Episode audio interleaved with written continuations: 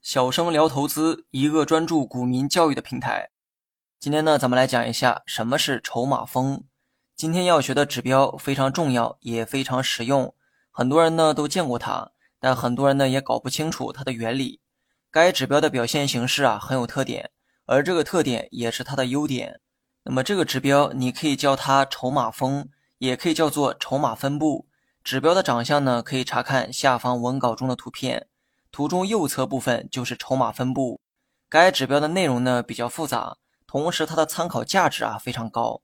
我希望大家呢能够认真的听讲。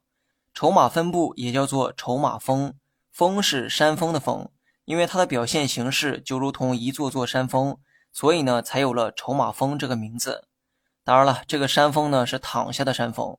你需要歪着脖子去看才是标准的山峰形状。那么无论你用哪一款软件去看盘，筹码峰呢一定会在 K 线图的右侧，而且山峰一定是从上到下分布的，也就是纵向分布，而不是我们正常理解的横向分布。也正是因为它是纵向分布，所以筹码峰的山峰需要歪着脑袋看才像一个山峰。有人呢一定好奇为什么要这么设计呢？按照常理设计成横向分布，它不好吗？其实呢，这么设计啊，的确是最科学的方法。不过呢，讲具体原因之前，我得先解释一个名词，也就是筹码的概念。什么是筹码？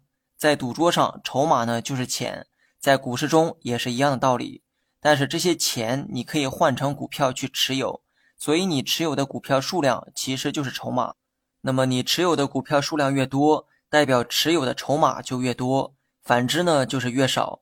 筹码峰的意义就在于统计人们的持股数量，准确的说是不同价格区间的持股数量。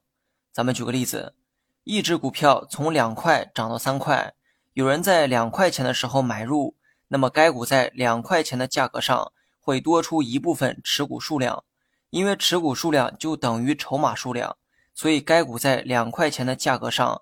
也会多出一定的筹码。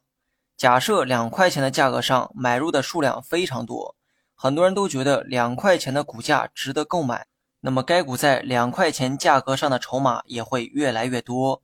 而这些变化的筹码，系统将它们进行了统计，同时呢，用类似于山峰的形状给记录下来。山峰越高，代表这个区域的筹码就越多；山峰越矮，说明这个区间的筹码就越少。假如刚才的股票从两元涨到了三元的价格，而面对三块钱的股价，很多人觉得价格没有太多的吸引力，那么在这个价格买入的人就会很少，那么该股在三块钱价格上的筹码就会很少。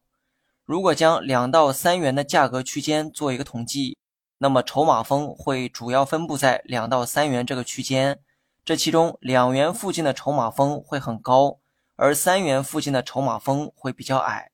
听完这些啊，你就会明白筹码峰它背后的统计原理，同时呢，也会明白为什么筹码峰的山峰要纵向分布。筹码峰统计的是不同价格上发生的筹码变化，股价处在不同的位置，人们也会根据自己的判断买入不同的数量，这些导致不同价格上的筹码也发生了变化。那么，如果你仔细观察过股票的 K 线图，会发现 K 线图的统计建立在一张坐标图上，K 线图的横坐标代表时间，纵坐标代表股价，而筹码峰统计的是股价在不同价格上的筹码分布，所以它的分布也一定是纵向的。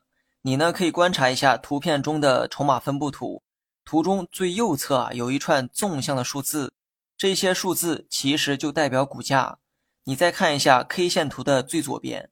也有一串纵向的数字，这些数字同样也是股价。股价无序的在波动，在这期间，有一些价格附近会有很多筹码买入，而有些价格附近买的筹码会比较少。将这些不同价格上发生的筹码变化进行汇总，就是你现在看到的筹码峰，也叫做筹码分布图。学会了，记得先点个赞。下期咱们继续讲解。好了，本期节目就到这里，详细内容你也可以在节目下方查看文字稿件。